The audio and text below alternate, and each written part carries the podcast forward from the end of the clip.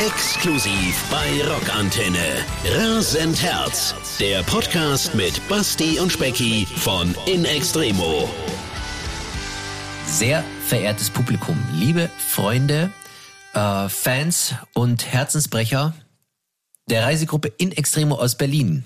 Äh, ganz, ganz herzlich willkommen heute heißen euch mein Freund Basti. Und der Specki. Juhu. Wie immer mit guter Laune, wie ich sehe.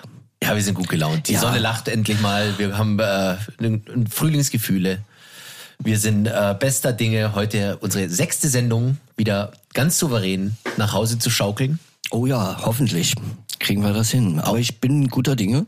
Auch wenn es heute eine sehr spezielle Sendung ist, weil wir nämlich zum zweiten Mal erst einen Gast im Studio haben. Richtig. Über den wir uns übrigens sehr, sehr, sehr freuen. Ja, und die Besonderheit daran ist, dass er eben mit uns auch sehr verbunden ist. Also es ist jetzt kein externer Gast oder aus dem äh, großartigen Showgeschäft äh, von anderen Bands ähm, ja oder auch Herbeigeholt. herbeigeholt, sondern es ist einer aus dem relativ nahen Umfeld, würde ich mal sagen. Äh, und wir wollen euch mal kurz äh, ein bisschen auf die Folter spannen, wer es denn sein könnte. Ja, absolut. Äh, ich kann nur sagen, ich teile mit ihm auf der Bühne die Anwesenheit. Ah, was gibt's noch über Ich- ihn zu ich sagen? auch, ich ja, auch. Du, ja, ja, du auch. ach, ich auch. Er ist nämlich sogar ein Bandmitglied von In Extremo. Okay. Wer Und? könnte es denn eigentlich sein? Na, wer könnte es sein? Also wir haben vielleicht ein paar Stichworte, die äh, ganz einschlägig auf diese Person oder besser gesagt Persönlichkeit passen. Er gestikuliert schon wild mit seinen Händen, Ja. äh, um sich selbst zu beschreiben. Aber ganz so einfach werden wir es euch nicht machen. Er trinkt gern, beziehungsweise nicht gern, sondern er trinkt ausschließlich Rüsselbrause. Ich wiederhole nochmal, Rüsselbrause. Rüssel Brause, aber ich kenne ihn auch als Weinkenner. Er ist auch auf jeden Fall ein Weintrinker ab und zu. Ähm, er ist aus sozusagen seit ewigen Jahren schon für die Mittelalterfraktion zuständig und spielt welche Instrumente, Specki? Na, er ist absolut ein absoluter Multi-Instrumentalist. Ja. Gar keine Frage. Ähm, Man kann ihm praktisch ein Instrument in die Hand drücken und er weiß damit umzugehen. Das nicht nur im Studio, sondern eben auch live oder auch da, wo er eigentlich herkommt, nämlich auch von Mittelaltermärkten. Als mittel mittelalterlicher Musiker und Spielmann. Ah, jetzt wird schon langsam, jetzt wird vielleicht schon langsam, aber sicher hell am Ende des äh, Tunnels. Ja. Er, er ist auch eine wirklich äh, sehr ja, krasse, krasse Erscheinung, muss man sagen, was ähm, nicht nur an seinem guten Aussehen liegt, sondern auch an einem gepflegten Bauch. Ja, kann man, kann man das so sagen, kann man so sagen. Also er ist auf jeden Fall ein Fels in der Brandung. Hm, vielleicht ein wenig übergewichtig, das ist aber nicht so schlimm, weil es tut ihm gut und er ist trotzdem ein schöner Mensch. Er ist einer der wenigen, der uns die Spitzennamen zuteilt und wir haben ja sozusagen, jeder hat einen Namen und er ist ein ganz kreativer Kopf und wir freuen uns wirklich sehr, dass wir ihn haben und dass wir ihn vor allen Dingen hier haben heute. Ja, und begrüßt mit uns zusammen Dr. Pimonte. Hallo Pi. Hallo, schön, dass ich hier sein darf. Ja, Schön, dass du vorbeigekommen bist. Der lange, lange Weg von der Insel Rügen bis nach Berlin. Wie war's? Die Fahrt hierher, sehr schön. Also, das Wetter war ja wirklich, man bezeichnet es als Kaiserwetter. Ausgezeichnet. Strahlend blauer Himmel, gelbe Rapsfelder, ja. wirklich die Wälder in einem, in einem jungen, in einem jungen, zarten Grün dazwischen. Ich äh, mache das ja tatsächlich immer so, dass ich von der ähm, A20 und der, oder der A11 ähm, abbiege, um mir den Krieg auf den, den PS-Krieg auf den Autobahnen zu sparen und fahre dann durch die oberuckermärkische Seenlandschaft und die Schorfheide, weil ich dort äh, Freunde habe. Da besuche ich noch äh, manch, äh, manche Leute. Und ähm, also das war ein, eine Augenweide schlechthin. Also kla glasklare Seen und eine Natur vor dem Herrn. ne? Also man fährt dann auch sehr langsam und gemütlich. Also das war eine sehr schöne Fahrt hierher in das wunderschöne Berlin. Weil du Fahrt ansprichst. Fehlen dir denn auch die Fahrt mit unserer Band und überhaupt live spielen, auf Tour sein, mit den Jungs unterwegs sein, die Crew treffen, auch mal ein gepflegtes Bierchen bis morgens um sieben trinken? Oder ist es denn so, dass du sagst, eigentlich ist mir ganz recht, dass mal Ruhe war im Puff? Also das fehlt ganz definitiv. Dazu muss man sagen, ich bin wirklich ein eiserner Verfechter gewesen, immer bis dato und habe auch darauf gepocht, ähm, dass wir tatsächlich mal eine Auszeit nehmen als Band, so von rund einem Jahr oder eineinhalb Jahren. Aber die derzeitige Situation, die ist ja nun wirklich mehr als krass. Und äh, also das fehlt definitiv, ne? Weil alleine so auf der Insel da oben, das ist ja auch sehr, sehr menschenleer, so da wird man salopp gesagt blöde. So und das das fehlt ungemein. Ne? Auch in den Bussteigen mit den Leuten. Wir haben ja unseren eigenen speziellen Humor, rumblödeln, auch das eine oder andere Bierchen fließt ja auch die Kehlen hinab. Das ist ja nichts Neues bei uns. Also das fehlt enorm auch. Ne? Das Unterwegssein und das ganze drumherum um ein Konzert. Da ist ja ganz viele sag ich mal, kleine Gegebenheiten, die sich dort dann ergeben, auch unterwegs. Ist aber auf jeden Fall schön zu hören, weil uns geht's auch so als Specke und mir. Das war eigentlich schon ein bisschen total Bock haben auf Live-Spielen und äh, mal im Tourbus sitzen und mit den ganzen Freunden und Bekannten und unserer Crew einfach ein bisschen Quatsch machen und ein bisschen Spaß haben. Und natürlich live spielen wollen wir auf jeden Fall auch. Und äh, ja, das, das sowieso nebenbei. So. Das, ja, ja, ja, ja. Das, es wird äh, beim ersten Mal wird es wahrscheinlich äh, sehr, sehr aufregend werden. Da werden wir mal gucken, wie es wird. Ne? Oh ja, mhm. auf jeden Fall. Äh, nicht nur aufregend äh, aus, aus Gründen der Kondition, sondern natürlich auch aufregend, weil einfach äh, ja, man muss sich wieder reingrooven und man muss irgendwie wieder den Anschluss finden. Die, die Bremse kam ja so abrupt mhm. einst dass man äh, jetzt äh, so nahtlos anschließen wird wahrscheinlich gar nicht so einfach werden. Wir werden auf jeden Fall gut proben. Wir haben ja in den letzten Tagen auch schon ein paar Mal irgendwie ein paar Songs mal durchgejuckelt. Ja. Alles in Ordnung. Aber Pi, äh, mal eine andere Frage. Was hast du denn dann eigentlich gemacht in den letzten 14 Monaten? War irgendwas auf dem Speiseplan, wo du sagst, das ist ganz nach oben gerutscht oder? Also viel gegessen. das Speiseplan zwingen. Nee, nee. Ähm, es haben sich wirklich auch äh, Dinge angestaut, die zu tun waren, die man tatsächlich, wozu man sonst nicht gekommen ist. Also zum einen äh, bin ich ja dabei, äh, dass ich auch selber Lieder schreibe. Da bin ich ein gewaltiges Stück vorangekommen auch. Man hat ja die Ruhe dann auch, oder äh, es ist ja so, wenn wir mit in Extremo unterwegs sind, ähm, ergibt sich diese, äh, dieses unterwegs sein von Wochenende zu Wochenende. Und da kommst du manchmal, also das ist dann so, du bist manchmal Montag, Dienstag erst zu Hause oder fahren dann auch Donnerstag los und dazwischen kommst du nicht wirklich runter. Ne? Also das ist so ein latenter äh, unterwegs und äh, Tourzustand bei uns. Und jetzt hat sich natürlich mal äh, komplett die Kehrseite ergeben, so auch, dass man inhaltlich ganz andere Gedanken fast auch, also wirklich diese Dinge tut, die man lange vorhatte. So. Und da habe ich mich tatsächlich hingesetzt und nach einer Weile ähm, Corona äh, schleifen lassen, habe ich zum Beispiel auch versucht, mir so etwas, meinem Tag so etwas wie einen Ablauf zu geben. Also dann ist das so. das ist sehr gut. Ja, nee, es ist, es ist tatsächlich so. ich bin ja, ich bin ja ein, ein leidenschaftlicher Frühaufsteher, so. Das ist ja jetzt auch schon bekannt. Also, dass ich morgens um acht gern am Bus stehe und mich dann freue, dass die ersten runterkommen, die man dann. Oder hochgehen. oder auch hochgehen, ganz genau. Und äh, dem man dann die, äh, die Kaffeetassen oder die Zigaretten Daten einzeln abzählen kann mit der Strichliste. Das ist mal ganz lustig. Aber wann stehst du denn eigentlich dann so, so auf, wenn du sagst, du bist früher aufsteher? Acht ist ja jetzt nicht wirklich früher. Ja, also ähm, dadurch, dass ich ländlich lebe, Hunde und also richtig Hof habe, ist das durchaus schon zwischen sechs und sieben der Fall. Ne? Ah, also okay. ganz, ganz normal auch. Ne? Muss ich ja, muss ich mal kurz ringrätschen, muss ich ganz ehrlich zu meiner Person sagen. Früher war ich auch in äh, Schlafmütze bis 13 Uhr. Und mittlerweile habe ich auch meinen, meinen Aufstehrhythmus eher sieben. Ah, äh, Weil wir alle abends um neun im Bett sind. Naja, und, und ich bin gespannt, wie es wird, wenn wir wieder auf Tour sind, ob sich wieder ein bisschen nach, nach hinten verschiebt. Aber erzähl doch mal, Pi, ähm, du machst für dein Soloprogramm, machst du schreibst du natürlich deine eigenen Texte, weil du sowieso unser Haupttextschreiber mit dem Kai bist. Und erzähl doch mal ein bisschen darüber.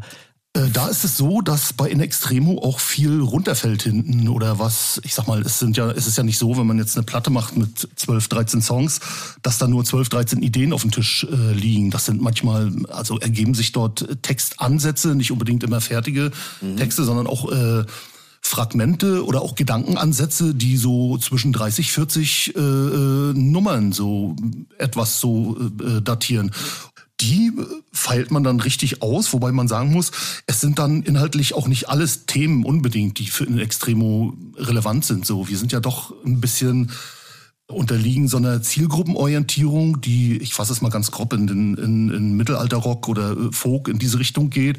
Und da sind dann schon bestimmte Themen so, also Hau drauf und äh, Piraten, Sieben Brüder und, und äh, so diese, diese klassischen Klischees, die man dann äh, hat. Ne?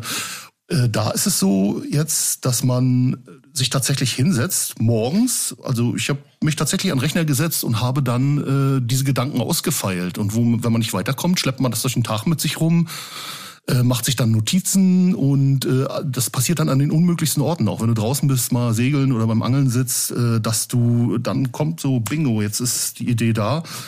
Und dann ist das auch ein schöner runder Tag. Ne? Also ich liebe das, so am Tag produktiv sein, weil ich ärgere mich tatsächlich, wenn ich mal äh, lange geschlafen habe oder so. Mhm. Und man merkt erstmal, wie schön ein Morgen sein kann auch, ja. ne? weil du echt viel vom Tag hast. Ja, man hat viel vom Tag und man schafft einfach viel mehr. Und, muss ich auch sagen, muss ich äh, bin mittlerweile auch. Also ich stehe früh auf und schaffe und versuche was zu machen und du hast am Ende des Tages, weißt du einfach, was du gemacht hast, finde ich sehr gut. Aber erzähl mal, Pien, doch mal, äh, was soll's denn am Ende werden? Also machst du jetzt dann mit deinem Programm nur Live-Sachen oder willst du da mit eine Platte machen oder? Da bin ich mir noch nicht so ganz schlüssig, ob man jetzt sagt, man, also es ist ein bisschen albern immer so, dass äh, der Klassiker, jemand aus der Band macht eine Solo-Karriere oder ja. Solo-Album. Es sind einfach ein Haufen Lieder, haben sich getürmt. Und wo es tatsächlich jetzt auch gerade, auch vor Corona ist es schon gewesen, dass ich tatsächlich auch alleine Musik gemacht habe damit. Mhm. Ne? Also das sind so kleinere Stadtfeste, mal Buchlesungen, Büchermärkte, also eigentlich Kleinkunstzeug. Aber, das waren das waren so Größenordnungen, wo man also das Größte, was wir hatten, waren mit Hartmut da im, im, in der Schneiderstube waren 100 Leute tatsächlich mal an einem Abend und das war dann schon groß und gewaltig. Ah. Aber sonst sind es so zwischen 20, 50, 70 Leute und äh, das sind da viele viele In Extremo Fans dann dabei, wenn, wenn du waren, spielst? Ja, waren tatsächlich auch schon, die es mitbekommen haben. Man hat es ja dann doch gepostet auf äh, Facebook, Instagram oder so dann war äh, für mich auch ein sehr, sehr interessanter Aspekt dabei. Du sitzt dort ganz alleine mit der Gitarre, mit der Harfe. Äh, und es ist ja der Anspruch, rauszufinden, wie funktioniert der Kram, den du dir da ausdenkst. Und merkst, du hast auf einmal ein Lampenfieber, wenn du da, du bist nicht der äh. große Rockstar irgendwie, der da mit seinen anderen äh, äh fünf Recken oben den, den, den, den Larry runterhängen lässt. So, nein, du sitzt dort ganz alleine den, auf dem Bar. lässt du runterhängen? Den Larry. Den Larry lässt den du Larry. runterhängen, okay. Und äh, du sitzt dort ganz alleine auf deinem Barhocker und hast äh, die Mal Leute, Puls. hast die Leute zu unterhalten. Da ist äh, 200 Puls, ja, ja. du da manchmal. Puls im Larry. Nee, aber, aber das ist wirklich, da ist äh, wirklich der Sympathikus tatsächlich so ein ganz ausschlaggebender Aspekt dabei. Ne? Und das ist aber das finde ich interessant und das ist ja auch schön. Ne? Und also wie gesagt, ein konkretes Ziel verfolge ich damit nicht, aber es sind ein Haufen Songs äh, fertig, die ich dann auch gespielt habe und die dann auch beeindruckend gut äh, funktioniert haben, weil zumal sie haben ja auch musikalisch ein klein wenig ein anderes Kleid. Das ist eher so, sag ich mal, Singer-Songwriter, so so äh, Liedermacher-Style. Ne? Mhm. Gitarre. Äh, Gesang dazu fertig oder Harfe-Gesang oder manchmal auch nur ein Instrumentalstück auf der Harfe so. Und endlich mal ohne Lärm von Specki und mir. Und endlich mal ohne Krach. ja. ja. das ist ja. Äh, ja, und nicht so die Muskeln spielen lassen. Ja, ja, genau. Es hat ja, mit starken Männern und Rittern und ja. Es hat ja, es hat ja auch durchaus alles seine Berechtigung und ich sag mal, die Geschmäcker sind ja dort auch verschieden. Ne? Aber das, äh, ich sag mal so im Groben und Ganzen, um, um auf den Anfang zu kommen, also in Extremo ist, ist schon ein Hauptbestandteil des künstlerischen Schaffens. Ne? Schön. Ja, schön. Das heißt, du bist ja eigentlich auch bei In Extremo von Anfang an Bandmitglied, im Gegensatz zu Basti und mir. Ja, nee, ich bin, äh, Conny ist damals ausgeschieden durch, durch Schwangerschaft. Die hatte auch einen dicken Bauch. und, und, da musste äh, jemand anderes mit einem dicken Bauch her. Ähm, äh, ja, war total komisch. Kennt ja Micha, der äh, Einhorn kam dann vorgefahren. Hier, pass auf, ja, eine Band braucht er so. Er braucht noch ein paar Typen so, ne? So, so aus dem Lameng. Mit dem Ami-Schlitten kam er dann auf dem Dorf vorgefahren bei uns oben und ähm, ja klar, klar, so hat mir ganz gut gepasst so. Da war auch ein bisschen sag ich mal, finanzieller Engpass in Anführungsstrichen. Und, von welchem Jahr reden wir, Pi? Ganz wir reden von 1995 war wow. das schon. Ne? Da ging in Extremo als reines Mittelalterprojekt ja los. Und woher kannte Micha aber dich? Vom Mittelaltermarkt. Aber weil er vorher gespuckt hat. Er und hat, du warst als Musiker unterwegs, Ja, richtig? ja, als Musiker. Ja. Und Micha war ja dort mit seinem Polarius Forzillo äh, äh, Projekt war er dort mit dem Teufel. Ah, und äh, dann sollte es neu durchstarten. Und äh, wie gesagt, da kam er bei mir vorgefahren mit dem Ami-Schlitten und sagte so, jetzt und das hat wirklich, also temporär hat es wirklich gut gepasst bei mir. Ne? Also ich hatte da einiges äh, auch wirklich an Geld reinzuholen und dann musste man halt unterwegs. Und das muss man halt immer bis heute lassen. Er hat da so ein klein bisschen so eine Zuhältermentalität, ne? Wo dieser Typ ist, ist immer Geld am Start, ne? Also da, das war äh, also äh, auch, auch so eine, so eine Spur, so ein bisschen leicht unseriös. Es waren immer Rolle Bargeld da, ne? nie groß mit, mit Management oder so, war alles mit dem Telefon, hier, pass auf, wir spielen dann da und da. Und, und das, äh, also das hat mir schon gefallen. So war schon so eine klein bisschen so eine Räubermentalität. Ne? Spürnase. Spürnase Michael. Einhorn. Aber ist denn von der Räubermentalität jetzt heutzutage im Jahr 2021 noch was übrig geblieben oder ist es jetzt nur noch Big Business bei In Extremo? Also Big Business ist es dahingehend, dass sich um uns, also wir eine Peripherie bekommen haben, die natürlich vieles organisiert, ob das jetzt Tourbegleiter, Management, äh, Booker und, und, und, und, und oder eine Plattenfirma ist. Und ich sag mal, das ist ja auch nicht äh, von der Hand zu weisen, dass das wichtig ist, weil ich glaube, keiner von uns hätte das so richtig auf dem Schirm, diesen, diesen Job zu machen. Ja. Aber Ja, das, das stimmt. Das, ähm, das ermöglicht natürlich auch den, den äh, sechs Rittern äh, von vornherein zu sagen, wir pflegen jetzt das gepflegte Räuberleben. Und das ist durchaus noch vorhanden. Also würde ich mal ganz stark bejahen. Oh so, ja. ne? So, dass da nicht irgendwie wir in irgendeiner Richtung alt geworden sind oder versuchen jetzt auf professionell machen. Also das, das geht, äh, das fängt damit an, wenn wir alleine über Steuererklärungen reden oder so. Da gucken wir uns alle an so, ne? Also wirklich wie, wie äh, so ein bisschen, so ein bisschen dämlich alle, ne? Und sind dann froh, dass es irgendwer auf dem Schirm hat. So, weil ich glaube, hätten wir das nicht, wir äh, säßen alle schon hinter Schloss und Riegel. Also da bin ich mir ganz sicher. Ja, nicht alle, aber einige. Einige. Ähm, aber erzähl doch mal, Pi, äh, bevor du oder Micha dich aufgegabelt hattest, hatte, ähm, hattest du ja sozusagen auf die Mittelaltermärkten immer schon zu tun. Aber wie ist es dann bis dahin gekommen? Wie war denn dein musikalischer Werdegang bis dahin? Also warum hast du dich entschieden, Dudelsackspieler zu werden oder die Pommer in die Hand zu Ja, nehmen? oder gar oder später dann die Harfe. wie die Harfe, Die ja. wunderschöne Harfe. Wie kam's da? Erzähl mal ein bisschen. Wann hat's, wann hat's dich dazu getrieben? Wie alt warst du da? Oder wann war das? Eig- Eigentlich schon recht, recht früh. Also schon im zarten Knabenalter zwischen neun und zehn habe ich tatsächlich schon mich schon begonnen, mich für historische Musik zu interessieren. Also war auch schon zur Schulzeit mit elf, zwölf schon Folkmusik gemacht, auch bei Schulausscheiden so. Also das, was in der DDR in der DDR Folkszene dort passierte, das habe ich sehr aufmerksam verfolgt und hatte schon so ein äh, Fable für historische Musik, kann man sagen. Gab es da äh, irgendwelche Vorbilder oder irgendwelche äh, so Bands Idole, Bands, wo in der, ja, ich komme ja aus der ehemaligen DDR und ähm, da gab es schon eine recht rege äh, Szene, die so, sag ich mal, was wir heute als Alternative Musik äh, titulieren. Das waren so, weiß ich, wie Vogländer, Wacholder oder oder auch viele ähm, Liedermacher, die in die Richtung gingen. Hier Jens Wollenberg zum Beispiel aus aus Leipzig, dann war äh, Hans Eckert Wenzel auch ein Oh, ja, ja, okay. ganz ganz toller Musiker, der heute noch äh, beständig Musik macht, so ne oder so äh, Sachen wie Gerd Gundermann, das hat mich schon also von frühester Kindheit an begleitet so ne und äh, dann mussten wir alle auch, also bei mir war es so, ich bin äh, auch zur Armee gegangen, also zum Ostmilitär und bin natürlich mit dem Fall der Mauer war ich auch fertig mit dem äh, mit dem Wehrdienst dort und wollte eigentlich ursprünglich danach studieren, aber das hatte sich dann wirklich per se erledigt, weil ich habe darin kann die Welt war offen. Wozu sollst du da studieren gehen? Das wäre total bescheuert. Also hatte ich dann den Brannern kennengelernt aus Wismar und dann ging es richtig los, auch mit dieser Mittelaltermusik. Ne? Wir haben uns Dudelsäcke besorgt und äh, zu Ostzeiten waren ja auch schon Mittelaltermärkte, die der Sven Erik Hitzer gemacht hat, äh, Spektakulatius. Und auf diesen Veranstaltungen, da sind wir dann regelmäßig hingepilgert, Wochenende. Das war dann schon eine ganz wilde Zeit. Ne? So, und und daher kam das auch. Brandan ist ja jetzt mit Kultus Ferox Mit. Kult, Kultus Ferox war zwischenzeitlich dann bei äh, Corvus Corax auch. Ah, okay. Tanzwut. Und Tanzwut, so, genau, ja, ja. Mhm. Das war auch naheliegend. Wir hatten uns bei äh, äh, tatsächlich auch kennengelernt im Bezirk Rostock damals bei einem Folklore-Ausscheid. So, Wo so, du geboren bist übrigens. wo ich geboren bin, in der, in der Hansestadt, in der wunderschönen Hansestadt Rostock. Und bei so einem äh, Talente-Wettbewerb unter Folkbands, da hatten Brannan und ich, also wir haben uns gesehen, haben uns angeguckt und wussten, also wir gehören zusammen. Haben am selben Abend unsere Folkbands verlassen. jeweils. Sag noch mal, wann, wann war das?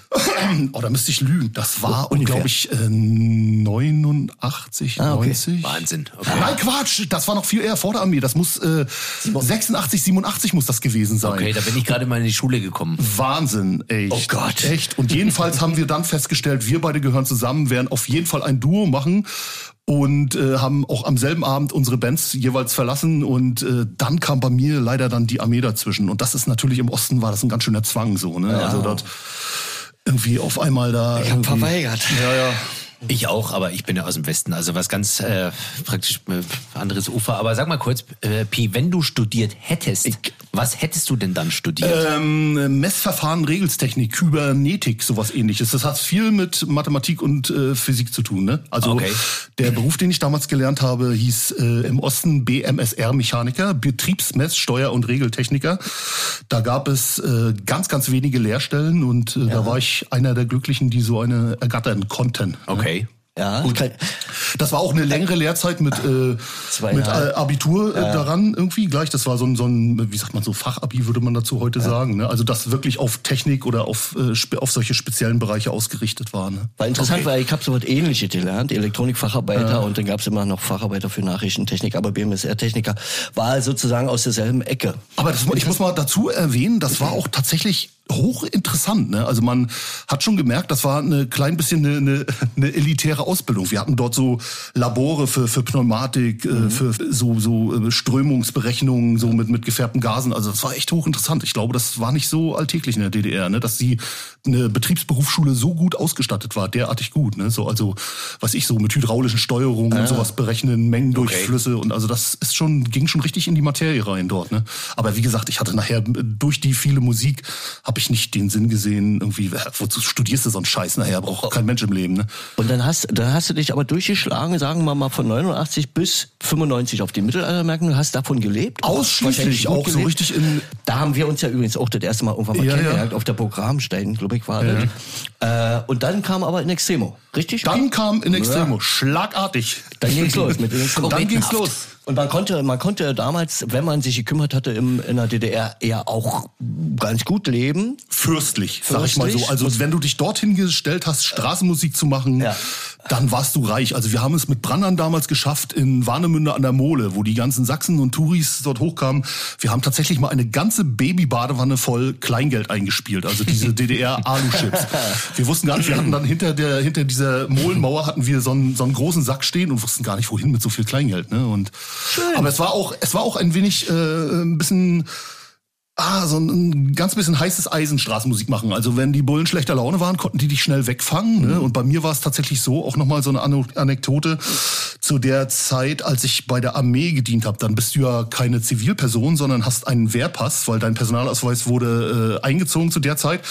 Und was werden wir tun? Wir fahren nach Berlin natürlich mit Brandern, illegal, weil ich durfte ja den äh, meinen, meinen Urlaubsstandort eigentlich nicht verlassen und äh, machen dort äh, Straßenmusik mittelalterlich. Zum Pfingsttreffen der FDJ stellen wir uns blöde, wie wir sind, auf dem Alexanderplatz und erzählen auch noch irgendeine so Scheiße da, was ich so ein äh, ein bisschen politisch angehaucht. Das hat überhaupt nicht lange gedau- gedauert. Dann kam der Toni-Wagen vorgefahren. Sie hatten uns äh, äh, in der Keibelstraße und äh, dort äh, ähm, hier Brandern, der König, der konnte sich natürlich ausweisen.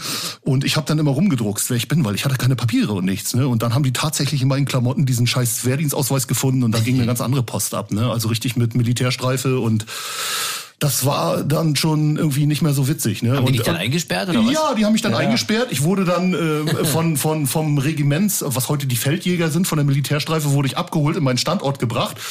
Und der Witz äh, an der Sache war, die haben auch drauf bestanden, dass ich mich nicht umziehe, sondern ich wurde dann am Appell in diesem Standort tatsächlich in mittelalterlicher Kleidung wurde ich vorgeführt. Der, der, oder der spielmännische Ritter mit seinen spitzen Schnabelschuhen. So, ne? Und mir war das so was wahrscheinlich egal, aber ich war, danach kannten mich alle. Das war ein Regiment, sag ich mal, so eine Größe von, von viereinhalbtausend äh, Mann, so, ne? Aber ich hatte dort sowieso viel Nahenfreiheit, weil ich war im rückwärtigen Raum, habe in der Küche gearbeitet dort und dadurch mussten sich auch viele bei uns sag ich mal, so einschleimen, dass sie ihre Fleischpakete bekommen und so. Ne? Also man hatte schon das Sagen so ein bisschen. Ne? Und da kenne ich, äh, weiß ich noch, hast du irgendwann mal im, im Bus, äh, wahrscheinlich nachts um zwei oder so, irgendwann erzählt, dass ihr zum Beispiel auch bei der Armee dann Wodka versteckt hattet in einer Lampe. Ja, wir haben den, äh, wir haben den, wir haben den getauscht gegen Fleisch. Ne? Also wir haben das, Ja. das war ja durchaus normal, dass man da eine und eine Dreivierteltonne äh, Fleisch aus Schweinekeulen oder aus Rinderhälften ausgelöst hat in der, in der Klar, Nacht. normal. Und äh, das wurde dann vertauscht. Und äh, was war die, die härteste Währung bei der Armee? War Schnaps, einfach Wodka so. Ne? Und wir hatten dann Schnaps. Schnaps, Ja, Schnaps, aus Ach, apropos. Schnaps. Und apropos Schnaps. Und gibt's Schnaps Ach, da hat er tatsächlich Unterberge dabei, das ist ja lustig. Und Ja. jedenfalls, jedenfalls hatten wir tatsächlich die ganze Nachtschicht in der Küche da in der Fleischerei hatten wir äh, Wodka stehen und äh, dann kam eine Kontrolle durch das durch den Regiments OVD, der dann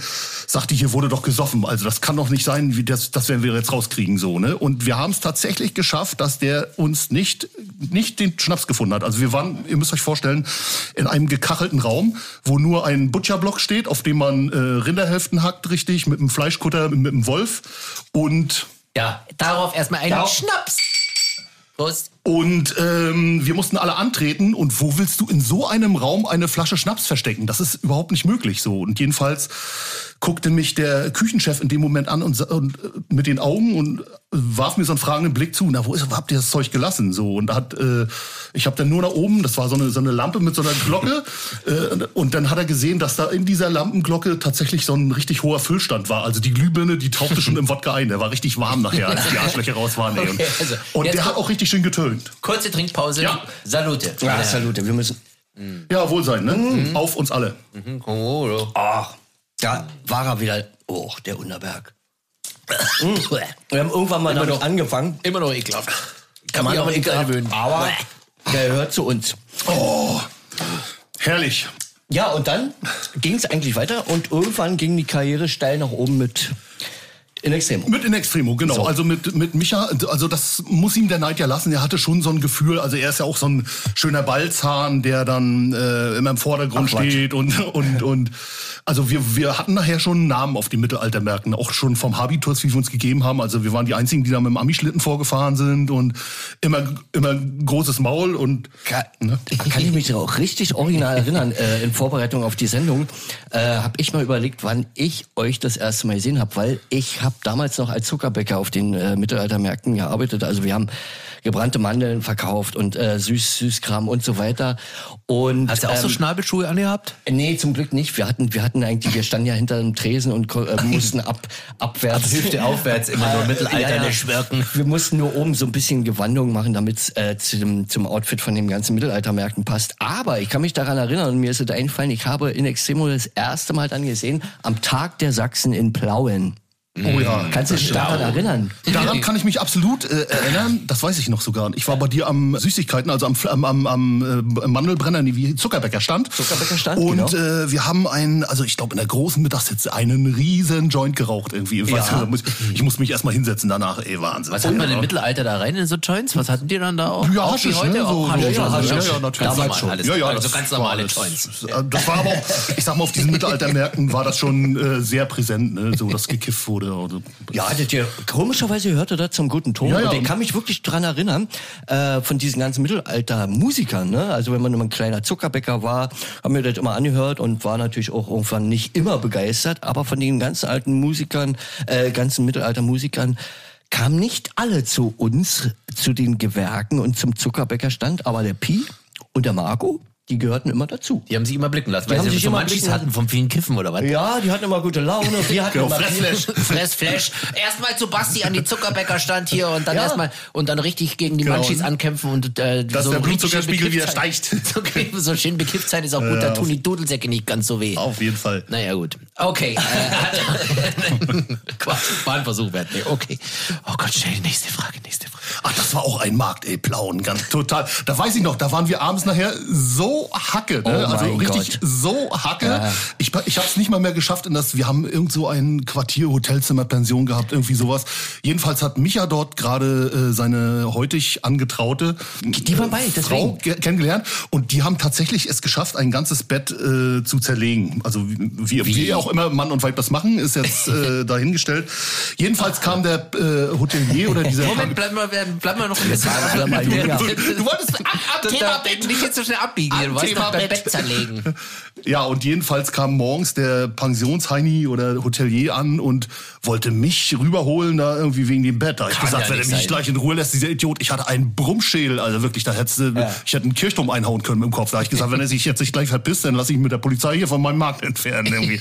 ja. Da war, Und ich und kann, kann mich daran auch noch erinnern, weil ihr habt dann auch äh, wirklich mit- schon mit Pyrotechnik angefangen. Ihr habt so ein bisschen ein paar Fontänen aufgestellt und es war irgendwie ein Braumborium und hier kommen in Extremo aus Berlin und Ja, da ja. war, ihr wart die großen Stars. das war auch immer so, dieser, erstens dieser Berlin-Bonus, ein bisschen Pyrotechnik und so ein bisschen rumgockeln, ne? Also das hat, das hat denen auch schon ganz gut gefallen, so, insbesondere den Weibern natürlich, ne?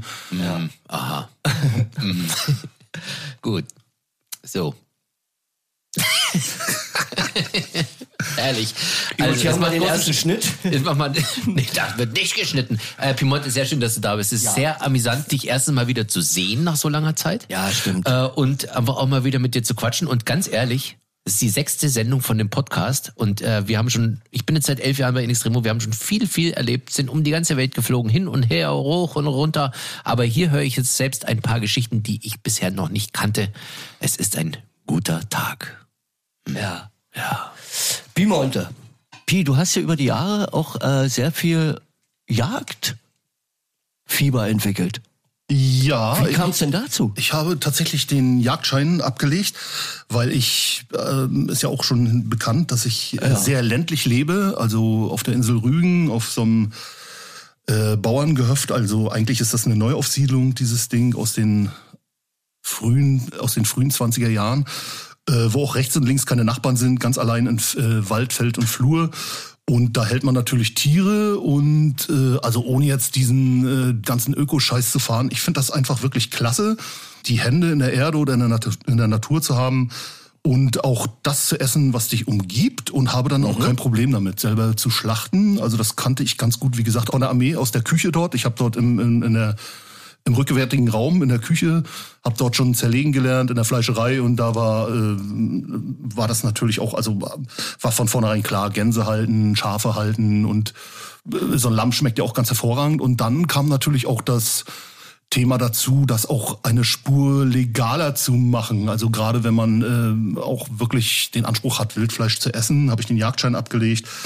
Was nicht so einfach ist übrigens. ne? Was nicht so einfach ist. Das heißt nicht umsonst das äh, grüne Abitur. Ne? Also da ist nicht so hinkommen, äh, mal ein bisschen auf eine Scheibe ballern und von Jagdtradition erzählen und saufen und Tiere totschießen. Nee, nee, da ist schon ganz, ganz viel. Das sind 13 Sa- äh, Sachgebiete, wo unter anderem Wildbiologie, äh, Landwirtschaft, Forstwirtschaft, äh, äh, Tierkrankheiten und und äh, also äh, es ist ganz viel, was dazugehört und das schüttelt man sich nicht so aus dem Lameng. Ich habe tatsächlich auch übrigens in eine in extremo Schaffenspause damals, da haben wir ein Dreivierteljahr nicht gespielt, habe ich mich auf den Arsch gesetzt, auf meinen auf meinen riesigen Po und äh, bin morgens Auf auf meinen riesigen Po und äh, bin morgens aufgestanden um acht und habe wirklich wie einen Unterrichtstag mit Pausen dazwischen habe diese einzelnen äh, Sachgebiete äh, abgearbeitet für die mündliche Prüfung, diese mündliche Jägerprüfung. Ja, und ich kann mich nämlich erinnern. Das war äh, nicht ohne, ey. Ja, ja, ich kann mich erinnern, wir haben uns darüber mal unterhalten. Und als du diese,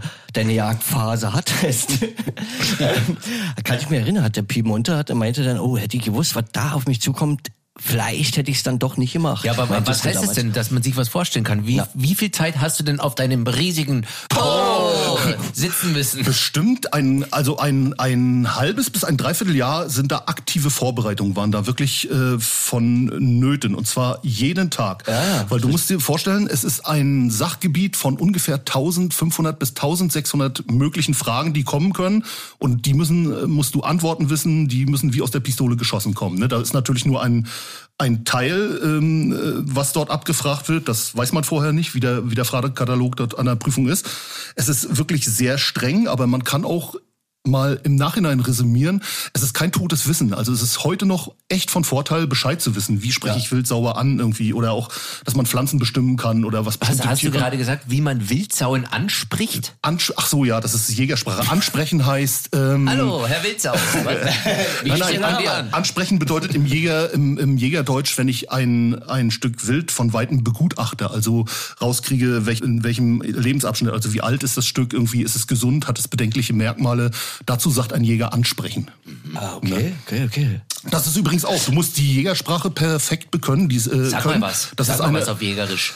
ja, gestern Abend habe ich Anblick gehabt. Dann das habe ich auch, spannend. dann habe ich im letzten Büchsenlicht angelegt, bin auch zum Schuss sauber abgekommen, bin dann abgebaumt, äh, habe das äh, Stück aufgebrochen und nach Hause verbracht. Also ich habe jetzt nur verstanden, Büchse anblicken. Das, Abgebrochen habe ich Nee, verstanden. nee, es ist eigentlich äh, gesagt, habe ich damit, ich bin also aufgebaumt auf einen auf einen Hochsitz, Mhm. also bin auf einen Hochsitz gestiegen, habe äh, wild beobachtet.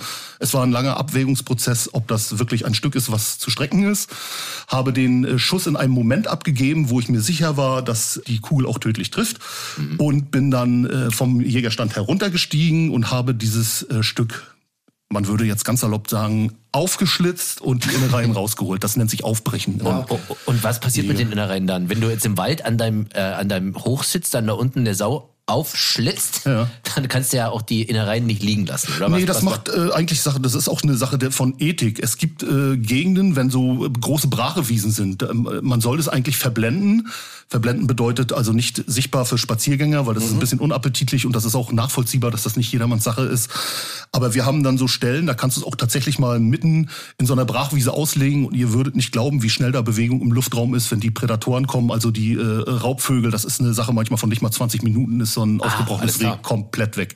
Also da Okay, ist krass. also die, die Innereien daraus, ne? Und ansonsten coolt man's ein, hat man Spaten im Auto, ne? Und macht ein kleines Loch am- an der Waldkante rein und drüber deckeln ein bisschen und dann Okay. ist das gut. Ne? Gut. Und da hast du dann dein, dein Jagdrevier auch so, wie, wie man es Ja, kennt ja. oder wie man hört? Ja, und, ja, und, ja, ja. und darüber hinaus darfst du dann auch nicht jagen. Nee, nee, da, da gibt Ah, ja, es schon okay. eindeutige Gesetze und Richtlinien, an die man sich auch unbedingt hält. Man hat natürlich mit den äh, Nachbarpächtern hat man immer einen guten Kontakt. Da wird eine Wildfolge vereinbart, wenn irgendwas über die Grenze geht, dass man, man darf zum Beispiel niemals mit einer Waffe in ein anderes Jagdrevier rein.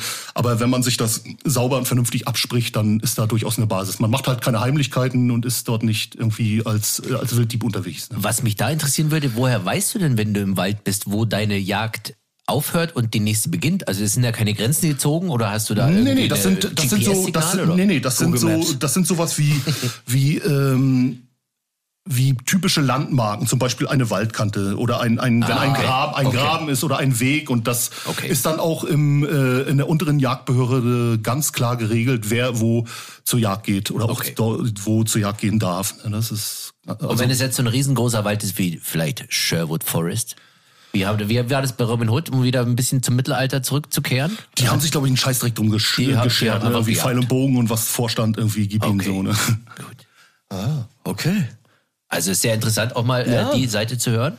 Und das ist ja schon auch äh, toll, dass du dich da so reinhängst und so interessierst. Und ist bestimmt auch ein sehr, sehr guter Ausgleich zu dem ganzen Irrsinn, der uns ja hoffentlich bald wieder ereilen wird. Tourneen, Absolut. wilde Stories, Backstage-Geschichten, wo man äh, noch Jahre danach drüber lachen muss. Fällt, dir- Abs- fällt dir irgendwas ein, Pi, was du mal äh, unseren Hörern zum Besten geben willst? Eine, eine legendäre Backstage- oder Tour-Story oder vielleicht aus dem Studio? Es gibt ja eigentlich hier, oder Pi? Oh Gott. Oh, Also, Also die, die, der überwiegende Teil ist so, dass man tatsächlich den Schleier der Nächstenliebe darüber deckt. Also, äh, Um niemanden zu es ist, gefährden. Ja, es ist, es ist so, Kerle gucken sich an und wissen so, also Schnauze halten fertig einfach. Ne? Also das ist so, also auch ich habe eine ganz schlimme Zeit gehabt. Ob das jetzt, äh, also wirklich, man hat alles mitgenommen, was zu konsumieren war oder auch, auch äh, Weibergeschichten irgendwie da. Aber es, es gehört, es, es wäre es wär gelogen, wenn man sagt, nee, das war nicht so. Es ist verdammt normal, es war so. Man ist, jetzt, man ist jetzt ruhiger geworden. Ich war neulich zum Beispiel, Na, äh, bin ich, so. ja, neulich bin ich zum Beispiel mit, dem- mit dem Auto in, in eine Bullenkontrolle, also das war richtig so ein Großding da auf der Autobahn, ne, gekommen und äh, der guckte dann rein, so sah mich so mit meinem gemütlichen Bäuchlein sitzen, großer Geländewagen und er so, na, und haben wir irgendwas Illegales dabei, mit Drogen zu tun, irgendwie Waffen oder irgendwie so. Ich sag, weißt du, hab ich, ich habe ihn geduzt und er musste auch sofort schmunzeln. Ich sag, weißt du was? Gekifft habe ich. Da war ich 25 und jetzt habe ich einen dicken Bauch, bin über 50 und habe einen Jagdschein. Also den, da habe ich alles nicht mehr nötig. Also ne? da hat er auch gleich gesagt, ey, Auto weiterfahrt. ich fahr weiter so. Ne? Und dann auch so typisches äh, äh, Auto, was vom Dorf kommt, halt Gummistiefel, ein Aktenordner, so wie die Landwirte halt rumfahren. Ne? Und da war klar, dass ich halt kein Bösewicht bin. So. Es ist aber auch manchmal haarig, wenn du auf der Jagd irgendwie nachts zurückkommst, irgendwie eine Waffe im Auto hast und dann leuchten die rein und sehen halt so einen tätowierten Kerl Ja. wie, wie mich irgendwie Eben, und das T-Shirt völlig blutverschmiert und dann hinten auf dem Rücksitz ist noch eine, eine Kanone. Das ist, ist bei uns auf Rügen ist es ja haarig. Wir haben dann viele äh, Gastpolizei, weil die äh, Beamten werden in der Sommersaison unterstützt durch junge Polizeischüler und so und die gucken dann manchmal schon pikiert. Also da hatte ich tatsächlich eine Situation, da ist ein Beamter zurückgegangen, hatte schon die Hand am Gürtel. Ne? Okay. Und der äh, äh, Leiter dieser sag ich mal, dieser Kontrolle, das waren dann drei, waren ältere Beamter, der kannte mich dann auch schon, sagte, alles in Ordnung, der geht hier zur Yacht. So. Weil du gerade Tattoos angesprochen hast, äh, Pi, du hast ja viel Fläche. Ja. Also das ist ja, wenn man, wenn man die au- auseinander Wenn man die Falten würde- aus dem Sack auseinanderzieht, wird das noch. Ja, oder aus dem großen, riesigen.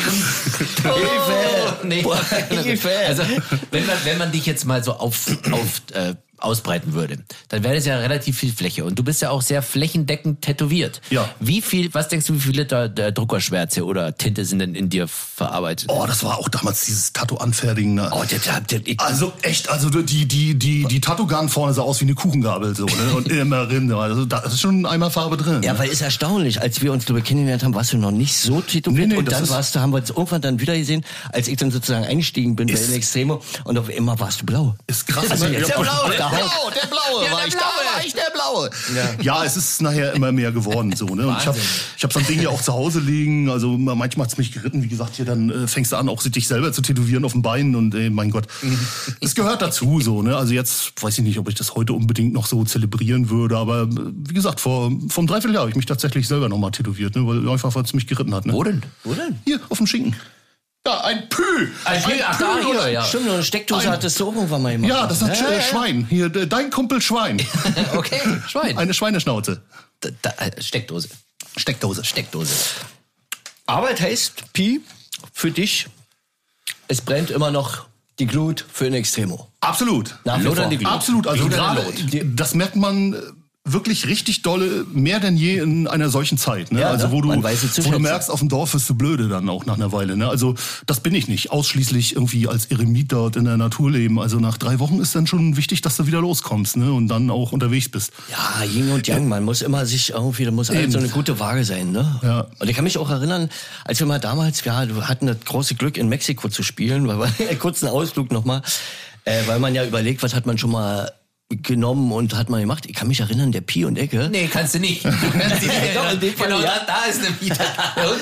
Du kannst dich nicht erinnern Mexiko. Doch, in dem, ja, ja, doch, teilweise, ja, in dem Fall, ich muss mal, ich weiß ja nicht, ob man es erzählen darf, aber ich kann mich Klar, wir haben. Mescal probiert, so, ne? Mescal, also von ja. dem Poyoto-Kaktus, dieses äh, Halluzinogen. So. Das war wir- sehr kurzer, intensiver halluzinogener Trip und das war und Vier der Wochen Witz war, der. Witz war, das war vom Sohn von einem Distriktbürgermeister, Ja. der das noch auspackte im Taxi. Ne, Ja, kein Problem, ich kenne die alle und irgendwie. Und dann kriegst du natürlich die Paranoia, so bist völlig auf so einer halluzinogenen äh, Drecksdroge da irgendwie und siehst dich nachher schon, ey, ob die, wenn die hier was mitkriegen, oh Gott, und dann die ganzen Bullen da alle mit der Pumpgun und dann siehst du dich schon mit einer Eisenkugel am Bein in irgendeinem Silberbergwerk da bis, an, bis ans Lebensende. Und, Ja, und, liebe, krass, liebe, und liebe Fans und liebe Hörer, ihr müsst euch vorstellen, der Pi und ich, wir, haben, wir waren die Versuchskaninchen und haben das dann uns zu uns genommen in Mexiko und sind äh, auf eine Pyramide gestiegen. Und da kann ich mich erinnern, da war damals der Markus Schleutermann, einen schönen Gruß äh, äh, von dieser Stelle. Schleuti! An Schleuti. Äh, der war mit dabei und hat eine Reportage geschrieben oder auch Artikel geschrieben für Rockhard, war das? Rockhard war das noch, genau. Und ich kann mich erinnern, äh, ich war jungfräulich in der Band und habe dann äh, das große Glück gehabt, auf der Pyramide oben mit ihm ein Interview zu machen, machen zu dürfen. Auf Mescalin. Und da fing, irgendwann fing das Mescalin dann an zu wirken. Und der Pi, beim Pi war es ähnlich. Ich habe dann zu Pi nochmal geguckt, kann mich noch richtig dran erinnern. Und dann mussten wir aber diese riesigen Stufen auch von der Pyramide nochmal runter. Ja, das Und das sind- war so wie Kaugummi. Das waren so wie riesige Kaugummi. Bubbles. Es sind, es sind so Steps, die unwahrscheinlich weit sind. Ne? Also Ja. das ist eine normale Treppe. Was hat eine normale Treppe? So was Ja. ich, einen Fuß hoch oder so. Und das waren dann zwei oder zweieinhalb Fuß so. Ne? Und dann dachtest du, bei jedem Schritt runter irgendwie äh, ist dein Bein wie Gummi und knickt weg und du schlägst dir auf diesen auf dieser 90 Meter hohen Pyramide nach vorne über die Steinblöcke und schlägst dir den dämlichen Schädel noch ein. Da, ne? Aber war eine schöne Sehr Zeit, war? Da war eine sehr, sehr schöne Zeit. Wir hatten echt schöne, schöne Wahnsinnszeiten in, in Mexiko und auch in Amerika damals. Auch die Pumpe hat da gerast. Ey. Ich habe Ja, überhaupt nicht. Be natürlich da bist du total schnell aus der, aus der Puste irgendwie und dann kriegst du erst mal mit, dass du da auf 2000 Meter äh, Höhe bist. Das ist eine ganz andere Nummer. Ne? Also so eine Alabaster trainierten Hochsportler wie wir das sind. So, ich, Oder ich- mich ich- ab ein bisschen zum dämlich? Höhentrainingslager. In Extremum hat Ausflüge auf die Pyramide, auf allem, was man von irgendwelchen Söhnen von Bürgermeistern zugestellt bekommen kann. Ich finde es sensationell. Herrlich. Ja, aber schöne Geschichte auf jeden Fall. Ja, aber wir haben, ja, und Highlights, was hast du noch für Highlights, äh, die dir einfallen, Pi? Was, wenn, dir, wenn man, klar, ist so eine Frage, die man kriegt man öfter gestellt, aber was ist ein Highlight für dich gewesen? Ein Konzert oder eine Show mit In Extremo? Also, wie gesagt, man ist ja geneigt, dort wirklich so die ultra äh, schrägen Stories dann auszupacken, aber ich muss vielleicht mal in die ganz andere Richtung greifen. Wir haben natürlich dadurch, dass wir mit In Extremo auch äh, global touren, unwahrscheinlich schöne Reisen gemacht. Ne? Also wann würdest du sonst zum Beispiel nach, nach China kommen oder nach Japan? Das waren schon Jamaika. für mich Jamaika, das waren schon ganz krasse Trips so. Ne? Also da äh, sag ich mal, in der Freizeit wird sich da wahrscheinlich, also schon, schon zumal nach China gar nicht verschlagen. Ne? Und das war also wirklich auch kulturell echt ein riesen Eindruck. Ne? Also auch das, das Essen dort oder Japan. Ich muss mal ehrlich zugeben, Japan hatte ich so ein klein bisschen immer das Vorurteil, naja, die, die, diese kleinwüchsigen Menschen dort, die in, in zehn Tagen eine Weltreise machen und, und alles so ein bisschen schräg und verstehst du nicht. Und ähm, war dann wirklich fast so ein bisschen, habe ich mich für mich selber geschämt, geschämt, ob dieses Vorurteils und war dann total beeindruckt, was das für ein sauberes Land ist. so die Leute total ehrlich, korrekt irgendwie. Da kannst du in irgendeine Kneipe gehen, dein Portemonnaie und Handy auf den Tisch vergessen. Ein Japaner würde als unhöflich empfinden, das an sich zu nehmen. Ne? Da gehst du dann halt dreiviertel Stunde rein, ja, ach ja, liegt ja noch, ne? Oder so. Also auch so wie die bauen und ey, da kannst du dich mitten in Tokio, kannst du dich dort an der Kreuzung setzen und vom Bürgersteig essen. So, ne? Bei uns, wenn man sich das so anguckt, irgendwie alles voll mit Hundekacke da stellenweise und alles zugetickt, da irgendwelche bescheuerten Botschaften, die, die, die man noch nicht mal auf Asset äh, lesen kann, irgendwie, ne? Das ist krass. Also, das war schon beeindruckend so, ne? Ja, Also was, ich- was ich auch echt krass haben. fand, in, äh, besonders in Tokio, wie ruhig die Stadt war. Ja. Also Tokio ist, glaube ich, weltweit der größte Ballungsraum mit über 30 Millionen Menschen. Und du, du gehst über die Straße und denkst, du bist im Park. Ja, auch wie, wie weit, wie technisch hoch, hochentwickelt Ja. die sind da. Ja, das ist ja nicht eine toll. Straße, da verläuft ja nicht eine Straße normal in der Erde. Im Straßen ist es ja durch, durch diese äh, tektonische Plattenverschiebung Ja. oder durch diese äh, aktive Erde dort, steht da alles auf Stempeln. Entweder geht's oben drüber, unten durch, die ganzen Autobahnen. Das ist schon krass, was die da gebaut haben. So, Geht's ne? Drunter und drüber. Drunter und, drüber. Drunter, drüber. Und, drüber. und die Konzerte waren auch total verrückt, waren Ja, ja. in Japan. Also, Ja, ja. oder Jungs, was sagt ihr? Das war äh, Die irgendwie. kicken, die kicken da ganz anders. Die gehen nach der Arbeit zu einem Konzert, weil man geht dort nachts im Großen und Ganzen nicht aus. Nee. Ne? Das ist so. diszipliniert zum Konzert, dann wird abgehottet ja. und dann wird wieder diszipliniert nach Hause gegangen. Das war Und das, faszinierend. und das Essen natürlich auch krass in Ja, Japan. ne? So viele wunderbar. Meeresfrüchte irgendwie. Unglaublich. Seegurken. Wir hätten, ja, wir hätten irgendwie noch mal Kugelfisch probieren sollen. Fugo, Fugo, Fugo. Erst wenn, und dann beim Probieren von der Leber. Wenn die Lippen so ein bisschen taub werden, dann ist er genau richtig. Schnell noch eine Show spielen, bevor er wirkt. So, Blicke in die Zukunft. Pi, wie sieht's aus? Hast du irgendwas, wo du sagst, hey, wenn's dann mal wieder richtig los rumpelt und wir wieder durch die Lande ziehen? Ich könnte mir gut vorstellen, dass wir mit der Band mal auf, auf der North Sentinel Island ein Konzert geben am Strand, am Human Barbecue. Dort vielleicht irgendwie nach der Show so ein Gala-Dinner stattfindet. North Sentinel Island ist euch bekannt, ne? dieses im Andamanen-Archipel. Googelt alle mal North Sentinel Island. Ist eine hochinteressante Gegend. Wie gesagt, dass wir dort im Human Barbecue am Strand ein Konzert spielen. Danach ein Gala-Dinner eventuell, wo Sir Anthony Hopkins äh, Piano spielt an einem weißen, an einem beim Weißen Flügel spielt. wunderbar. Und wir einen ausgezeichneten Chianti zusammen trinken. nee, äh, mal, mal ernsthaft. Also was man sich vorstellt oder wünscht, dass wir alle natürlich den Lebensmut äh, gerade jetzt in dieser Zeit behalten. Es ist nämlich ganz viel, macht sich auch so, wenn du mal äh, Funk und Fernsehen so diese Scheißstimmung, die sich da verbreitet, so, dass das Volk so Ja. gespalten wird und irgendwie mal, also ich lebe so nach der Prämisse, wer die Hoffnung begräbt, der hat seine Zukunft beerdigt. Wir müssen irgendwie alle zusehen, dass wir, dass wir nach vorne gucken irgendwie, dass es weitergeht und freue mich da auf ganz viele Konzerte, die wir vielleicht noch spielen und weltweit, wenn es wenn es möglich ist und wir auch alle die Gesundheit behalten. Das ist, glaube ich, das Allerwichtigste. Ja, also das ist sowieso. Alles andere kannst du dir kaufen, Gesundheit nicht. Und man muss ja auch sagen, ihr habt, werdet es ja auch mitbekommen haben, wir sind natürlich im Moment zu sechst. Und wir haben aber schon so die ersten Proben gemacht und haben eigentlich ein sehr, sehr positives, gutes Gefühl. Und Nee, sehr. Ja, oder? Ja, Also, ich bin wieder, ich. Dudelsatzspieler, ich will- endlich. Ja, und das ist so, so schön anzusehen und so schön zu hören. Der Pi, der spielt wieder Dudelsack viel, viel mehr als vorher. Und wir sind total guter Dinge. Ja. Und freuen uns äh, ein drittes Loch in den Bauch. Oder in den großen riesigen Po. Äh, Ja, also es ist so, wir, wir proben und wir bereiten uns natürlich vor für die upcoming Shows.